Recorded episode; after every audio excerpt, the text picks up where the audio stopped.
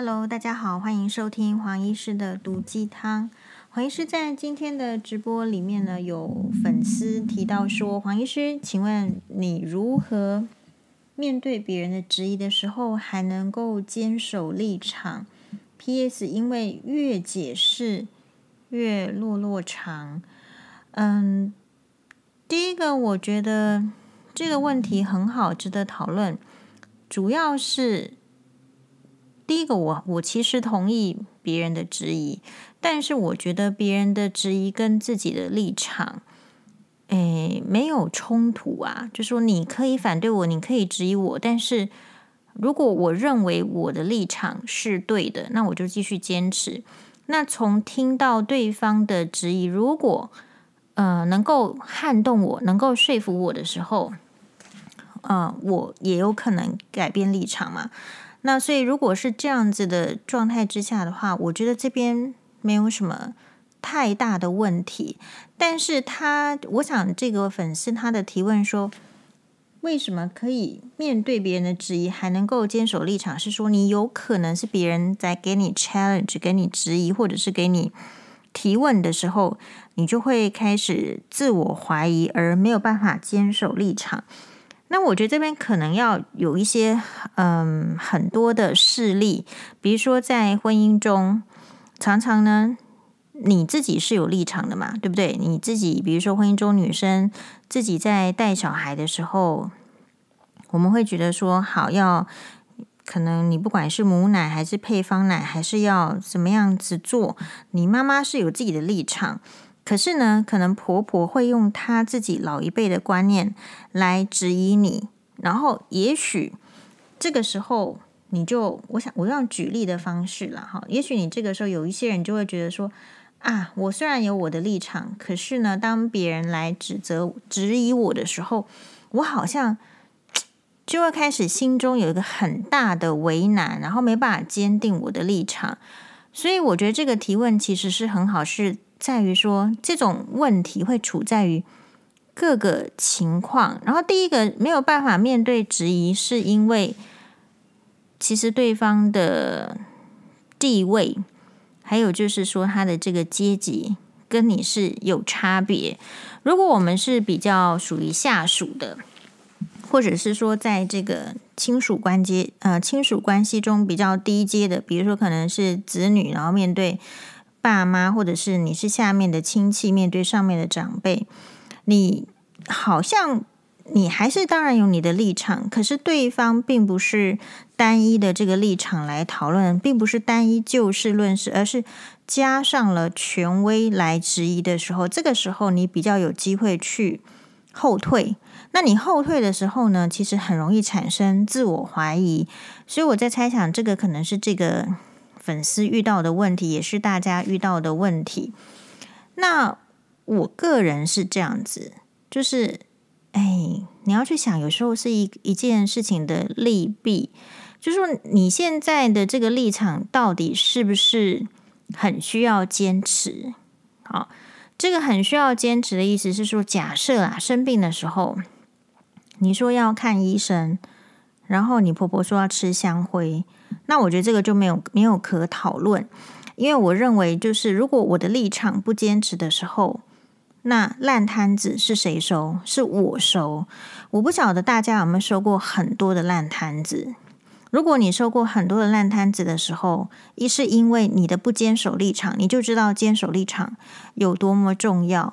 我曾经说过，就是我们小孩子出生之后呢，我还在这个。住院的这个病房里面，然后小儿科医师那个时候都是副教授来看我，然后跟我说小孩子呃 OK 啦，住在加护病房里面，只是说有一个小孩子奇怪，怎么胃口胃管好，就是嘴巴因为生出来太小了，一定要插一个管子，要要要给水啦，还是要给，然后就是嘴巴到胃的这个管子都插不进去，好，但是他就笑笑的说没，呃，可能是今天运气不好，明天再插插看。那我今天节目有说过，我当时第一个想法是说插不进去，不是就是要考虑食道闭锁吗？就是黄医师书读的不多，可是这个是这一题是很重要的国考题耶，这是小儿科重要国考题。然后，可是因为来跟我讲的人是副教授，然后我不知道，我觉得我当下就是，也就是你看，就是你在医院待久了，在白色巨塔待久了，你有可能就是比较没有办法去跟这个职职位比较高的教职比你高的人去质疑他所做的决定。可是，难道真的不应该质疑我们的立场真的是错吗？你看。我就是憋住了那一句话没有讲。如果我当下有讲出来的话，他是不是不要插那么多次？他就赶快去做一个 X 光，他就会知道说这个小孩有食道闭锁，那我们就可以避免后面很多辛巴的苦。然后，所以这件事情之后呢，我我就是恍然大悟，也就是说，在某一些立场或者事情的这个坚持上，你先不要想说你的你你是在跟对方反驳。或者是说你是在跟对方挑战，那当然这个在台湾人有一点难。有时候我们只是提出疑问，可是对方呢就会以为我们是在在在在反对他，在嚷嚷，在敌意他。可是你要先想，如果你这件事情不坚守立场，不反对，不说出来的话，你会不会造成大灾难？很多事情都是小事情的累积。然后我们在医学上，其实。因为我们的这个 training 是，你有问题你一定要问，你不要自己乱做，你不要乱搞。好，所以这这个事情对我来讲是一个很大的，就是重新的在在醒思。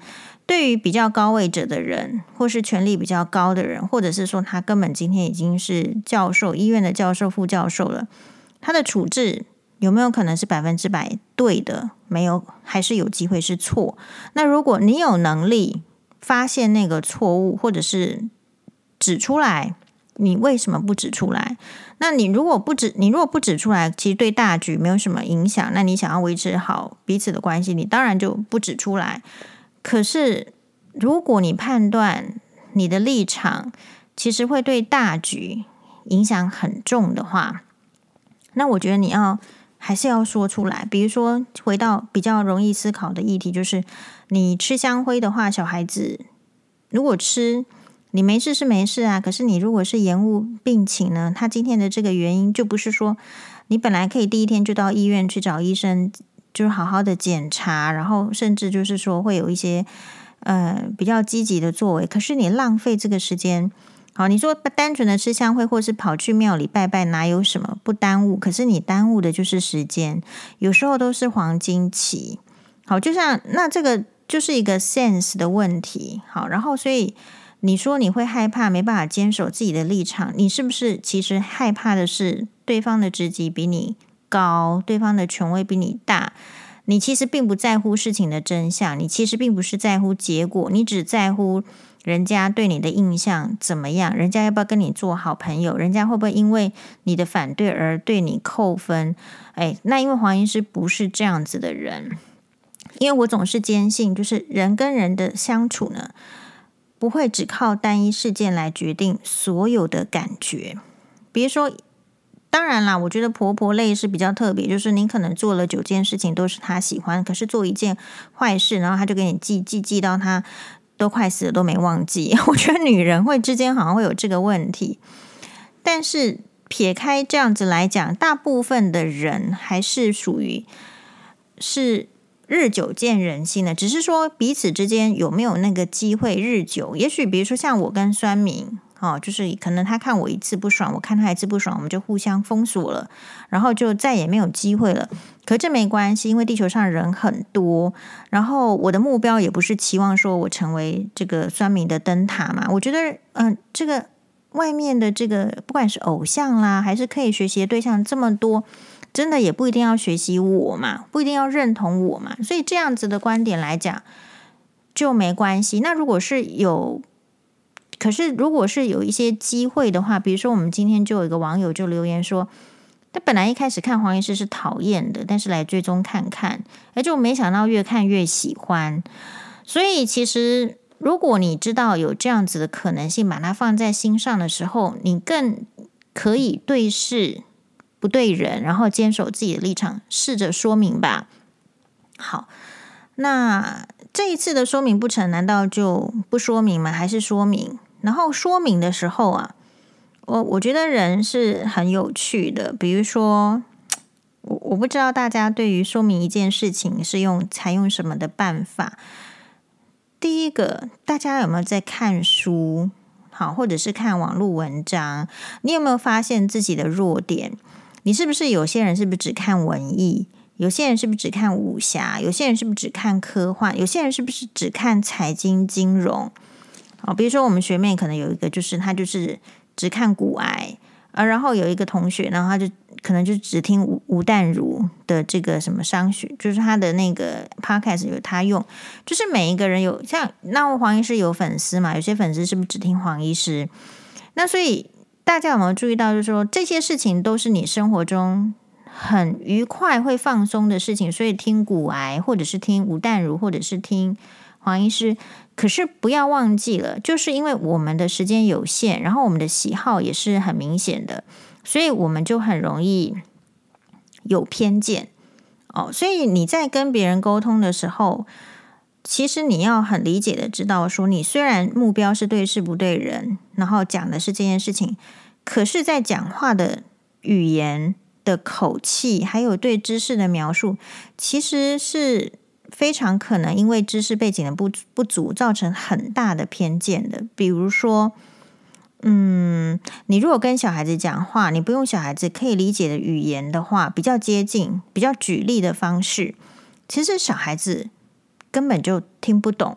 就像黄医师在看门诊的时候，在解释这种近视、远视啊，还有弱视的时候，其实。我我个人都感觉说，如果我用传统的方式讲完出去这个门，其实病人本身跟家属是听不懂的，所以往往是需要用其他的举例啦，或者是模型来说明。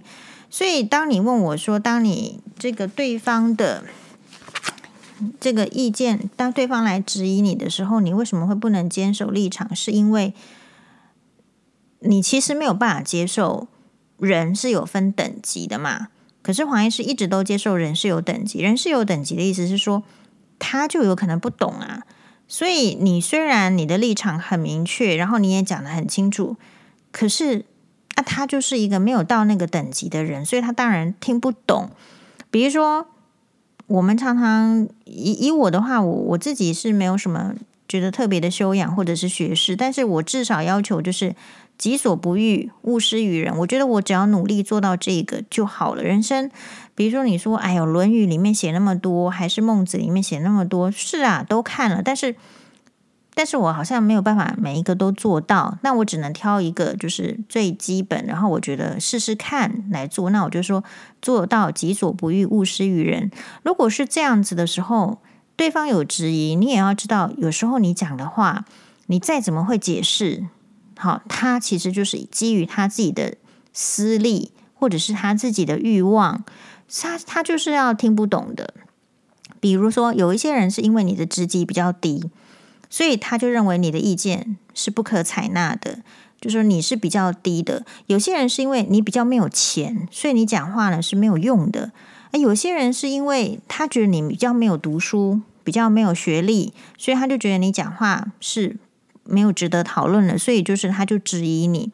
可是事实上，如果己所不欲，勿施于人。今天反过来讲，其实如果真的是对事不对人的话，其实事情就是有一个正见，正是正正正确的正。就像佛家所说的，就是一个事情的道理，真的有一个正见。可是要找到正见的话，有时候要看情况，不是真的很简单。第一个，你的心中要知道，这个你的看法就是一个正见。诶，我是对的，可是我是对的，这个过程中要经过多少的自我反思跟琢磨？大部分的人都没有嘛，没有去想过嘛。有时候就是不太有逻辑，所以才会有那个中国剧里面说什么司马迁忍受一次又一次的宫刑。你看，那个是一个中国的编剧，然后可以编出这样子的剧。就表示他在做这个行为，在做他最重要的工作——编剧的时候，其实他也没有用脑筋思考。所以不要去怕别人来质疑你，怕别人质疑你之前，其实你已经很肯定，就是我讲出这句话是否有漏书的，就是漏洞的，你自己就要修正了。好，那所以。对自己要求越严格，其实越不怕别人质疑。如果你常常会受到别人质疑，你也要先问，是不是对自己的要求，是不是还有进步的空间？好，不是太严格，是不是常常这个拉东拉西的？假设整理起来是没有的话，那就是对方的质疑可能就是会因为啊职业啦，就我们前面说的职业。然后还有就是，他就其实是为了私利，他不管怎么样，你说什么，他都是要来质疑你的。还有有一种别人的质疑，他只是为了展现他比较高等的权威。这个在黄医师的粉专常常看到，就只是说后来我都会反击回去嘛，因为我很告诉你说我我的立场就是这样。好，那所以希望这边是有回答到我们这个粉丝的问题。嗯，我觉得我们可以多看一点故事嘛。比如说，我之前有说过，黄医师比较喜欢读的是伟人传记。其实你你知道为什么你不要担心质疑吗？其实每一个伟人在他迈向成功的过过程中，诶，他都受到多少质疑了？所以，我们一般人受到质疑不是很很正常吗？我跟大家报告一下，就是比如说居里夫人，居里夫人传呢，我一直想要给大家做一个特辑会，那只是说后来我发现，这吴淡如小姐她的 podcast 里面也有介绍这一本书，就是对她也是有影响。那我有听过啦，因为听过之后我就有点懒惰，我想说，那大家不是听她听听这个淡如姐讲了就好了吗？只是说后来我发现，其实可能。不同类组啦，哈，然后大家的每一个这个名人的故事 catch 到的点，也许还是不太一样，所以我还是可以整理。比如说，你说质疑，你知道居里夫人的一生，她是寂寞而骄傲的一生，她的书名就是这样：居里夫人寂寞而骄傲的一生，受到多少质疑吗？她在她的这个年轻的时候。因为家里比较穷，想要念书，梦想要到，她是波兰人，想要去法国留学。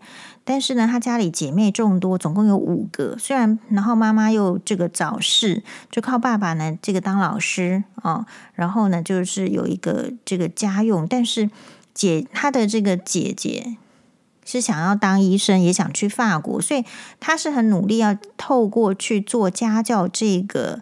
呃，工作来增加他的收入，增加他的留学基金。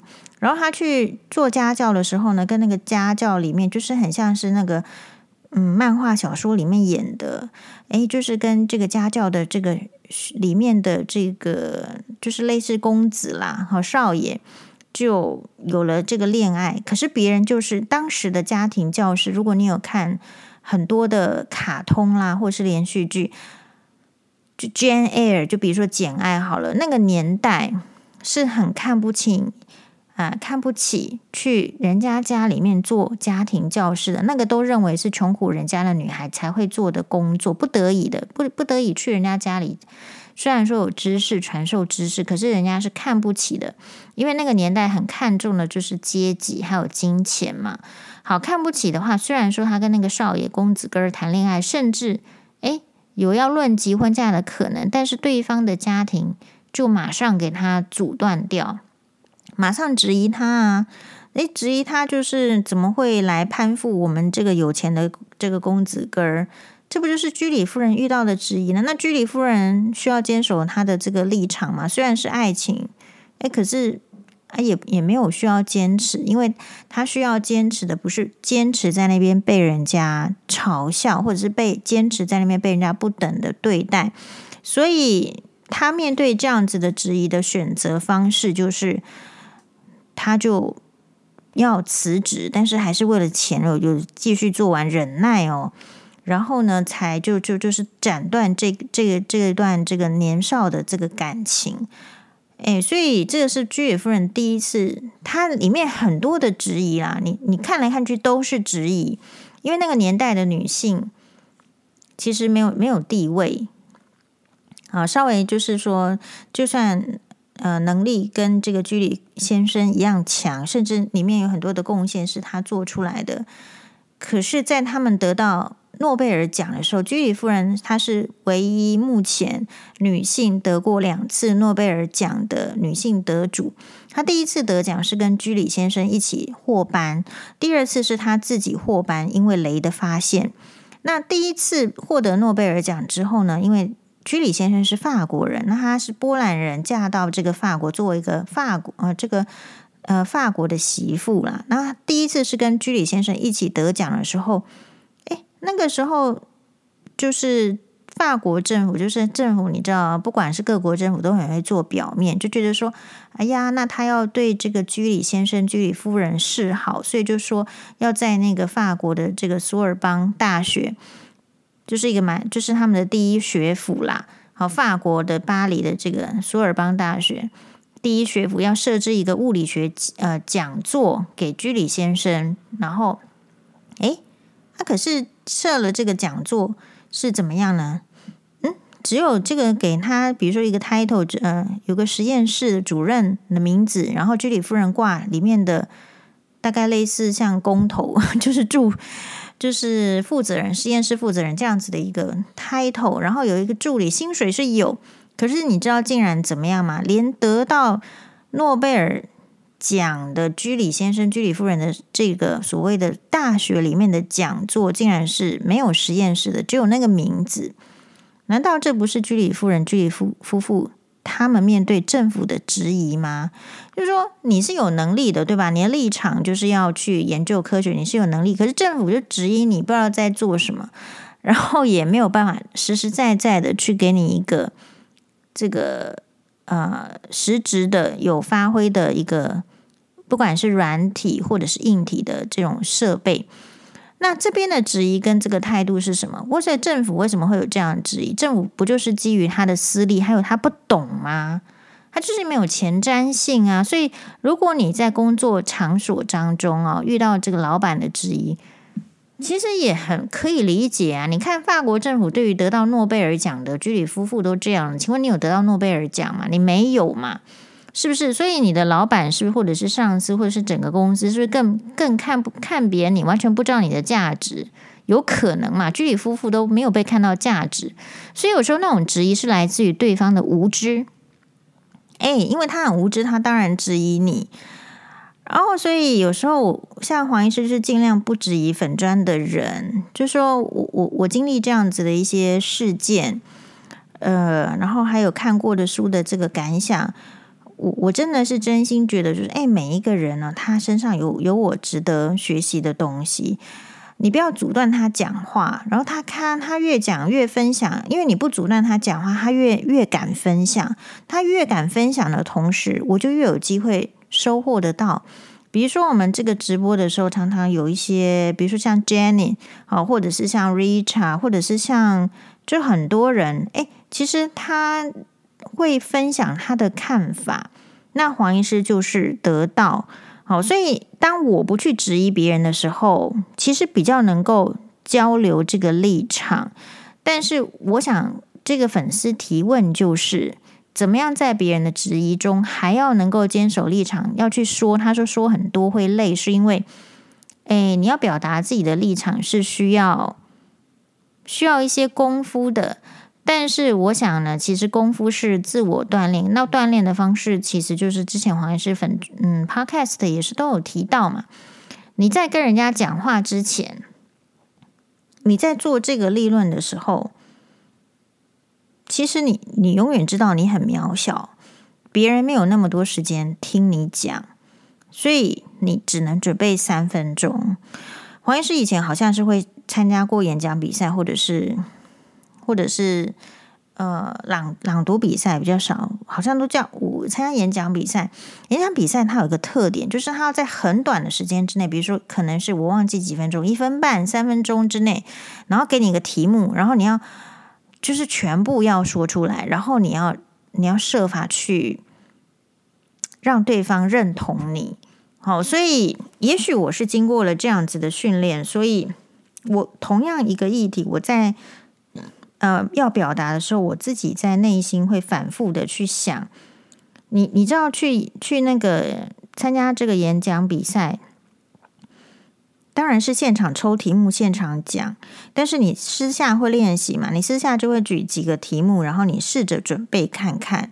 所以在准备的过程中，就我一直有在练习，就是诶，怎么样一个短的这个题目，然后给我，然后我比如说假设今天老好寂寞而骄傲的一生这样的题目给你，那我就准备在三分钟之内要怎么样去阐述我的看法。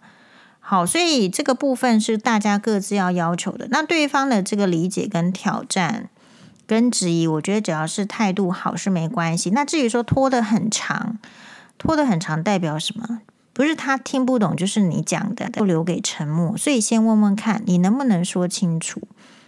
是，嗯，最后我想要说明的就是。哎，其实质疑很多哎，大家知道居里夫人后来也是在，因为她三十八岁，然后居里先生四十七岁，他们差九岁。她三十八岁的时候，居里啊先生呢就车祸出车被马车撞死哦，哎，然后呢就被撞死之后，他到比较晚年的时候，他其实有跟一个就是朋友，也就是教授，好像有传出一个所谓的不伦恋。也就是，哎，那个教授是有太太的，然后他太太可能去投书媒体啦，说居里夫人怎么抢了她老公之类的。其实居里夫人那个时候受到的是来自于全法国、全法国媒体的所有的质疑，而且是在那个年代。好，然后这件事情到底是真的假的，是也很难说。在那个年代，其实就是不允许寡居的女人特别去。跟这个什么男生男教授哈有一些逾矩的行为，只是私呃通信啦，或者是表现感情的相互支持，其实都不允许。然后更另外一方面来讲，其实没有办法去指责那个大学教授啊、根本就是个渣男，什么后来还跟女学生怀孕，然后还怎么样怎么样。所以其实女生受到的质疑很多，男生受到的质疑很多，只是不同层面的。那居里夫人在那个时候也很惨哦，身体状况因为是雷的关系，有也会发烧，去住医院，然后小孩子要怎么面对？所以如果你知道别人也都面对很多的质疑，那居里夫人有说的能说得清楚吗？她说不清楚啊，那个年代到底要怎么说清楚？所以居里夫人只能选择就是说啊，在那样子的一个绯闻的压力之下。哎，然后就跟他的他的姐他的姐姐跟姐夫来看他，然后他自己有几个朋友还愿意支持他。他在面对那样子强大的质疑的时候的做法，也不是就是说去把他说清楚，因为他知道这是说不清楚的。但是呢，他就是用这个，比如说接受一些一点点朋友的一些安慰啦，或者是讨论呐，好，然后暂时做抒发。然后比较幸运的是，那件事情紧随而来的是，他得到了第二座诺贝尔奖。哦，所以这个时候你说要全部打击他的人，这个时候又闭嘴了。哎，所以呢，所以你你觉得质疑什么样的人会被质疑，什么样的人不会被质疑？被质疑是一定全部的人都会经历的过程。然后把这些质疑呢，就是去选择有用的，比如说像居里夫人，她要发现雷的时候，他们要设定，你知道做一个实验，就是有一些方向，然后可能别人一些定律假设，你到底要怎么样选取，别人也会质疑你。是啊，所以其实，在质疑我，我在想，其实就是一个很常见的事情。那。呃，质疑中你要坚定你的立场，是因为你自我的内化，反复再三，不断的问自己。黄医师并不如想大家想的，就是说，诶，他说 A，我就是说 B，然后这个事情就结束了。当我觉得那个罗素的说法很好，就是说，当对方说，当你说一件事情，而对方说来挑战你、质疑你，你会因为他。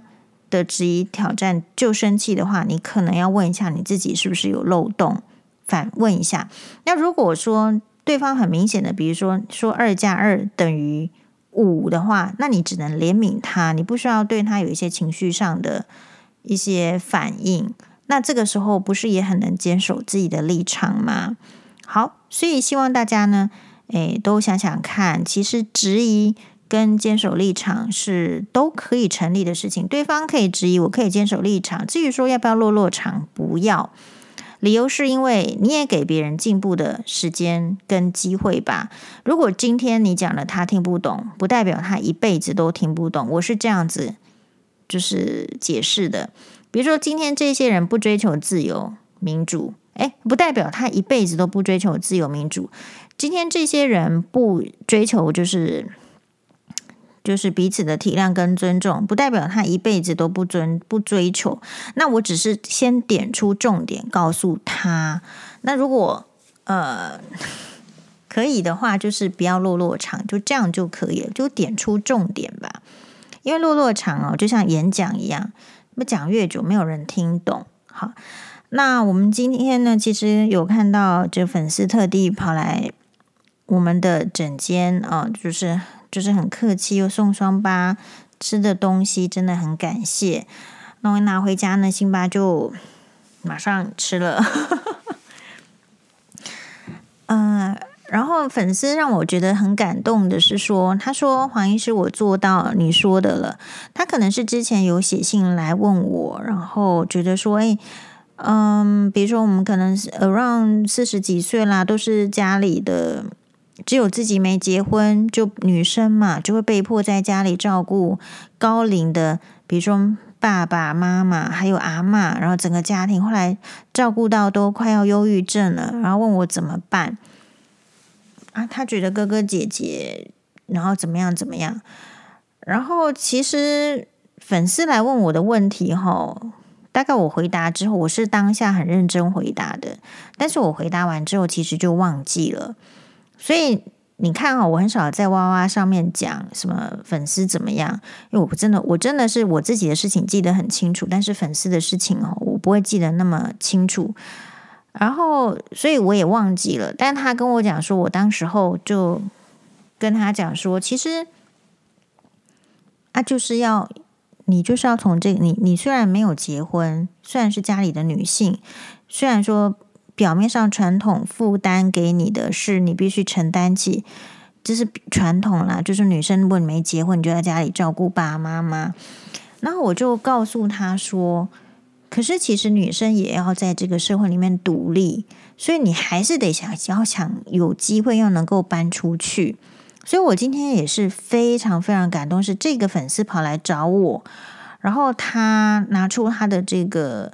最近买房子的那个，你知道，好，就是房屋的一个文件，然后告诉我说：“黄医师，你我听了你的这个话之后，我非常非常努力。我我可能想了几十年，可是几十年我都住在家里，吃家里的，用家里的，然后也需要有承担家里的责任，我都忘记我的人生了。然后我就在里面忧郁症，因为照顾病人的压力多大嘛。然后我听了你的这个，他说他听了黄医师的。”建议之后说，其实就是要一定要有搬出去的准备啊！你不能老是在家里承受那个你所谓传统赋予的责任嘛。所以以前三十两二三十年来没有办法做的事情，他做了，他真的去买了一栋，就是买了一个房子。然后呢，他现在也在那买买房子就要有房贷啊，然后所以他也想要在呃获得更多的薪水，所以就要有证照。好，然后所以就要开始准备，就是。嗯，就是他的专业方面的证照，因为有证照，可能薪水还会更多啊，是不是？对，所以他的人生就有这样目标。好，那就是他来，他很感谢，但黄医师也不好意思，因为我就是我的看法是这样，我就很诚心告诉他啊，然后他真的去做到了哦，是他真的很有本事。我觉得我们这个粉丝呢，真的很很有本事，很厉害。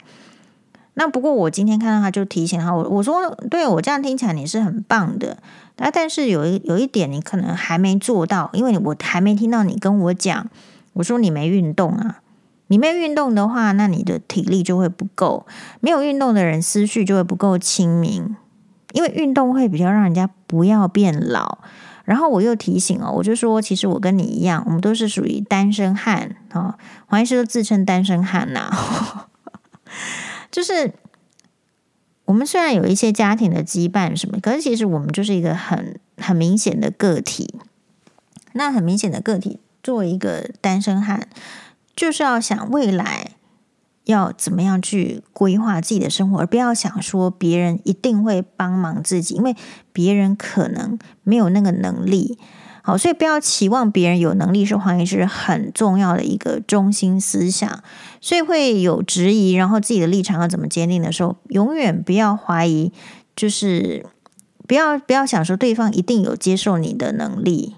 对方一定有就是支持你立场的能力，其实很多时候是没有的。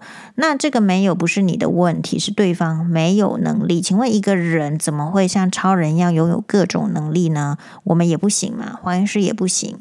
好，所以嗯，对，就是我我觉得黄医师开这个粉专为什么会打击酸民，是说。哎呦，就是我们这个粉砖，就是有有它的这个用途啊。你如果不在这个用途里面，就立卖来还这样。我的立场很坚定。然后有时候看门诊的时候，但我还是一样啦，我不会跟大家讲我在哪里看门诊。我开这个粉砖不是为了要增加看很多病人。那我只是偶然，就是看到病人，如果说发现我是黄医师，然后他也开心，我也很开心，这样，因为我觉得我我还蛮享受这个这个这个 moment。然后印象很深刻是，曾经有一位就是也是病人来看我的时候，就视力是有点不良，那当然视力不良的原因我们是很清楚的知道了啊，但是呢，他就是看起来就是那时候是就是嗯眉头都皱干呢哈。就是皱起来，然后讲，我想我的特点就是我大概很知道。我说你你最近是在烦恼什么？当我一这样讲的时候呢，他整个人就爆哭了，哭得很惨，然后眼泪掉下来。好，不过我们这个诊间呢，就是你知道眼科一定会有卫生纸，这不是问题，就哭啊，然后就给他卫生纸，我就说是怎么回事，然后他才知道说。诶，他的住的房子要因为都更，然后被拆掉，然后怎么样怎么样怎么样？然后其实当下呢，我也给他一些这个建议嘛，就是说你你你总是要要先找到一个住的地方。那你如果觉得不公平，那你可能要去问说这样的行为是不是合法？那如果是合法，你是不是要接受？但是要找下一个住的地方等等。哦，所以有时候。这人呐、其实都是知道的，只是需要一些情绪的宣泄，然后还有第二个人、第三个人的讨论。人生是这样子哦，所以有时候你身边这个人，你为什么觉得没办法讨论？是因为他可能不能理解你，他可能不能感同身受，或者是他其实活在他的世界里。那我觉得我们就不不期望这些人吧。那可是我们周遭是不是可以找到一些真正支持自己的人？好，所以我很感谢粉丝，其实也是支持黄医师的人，非常重要。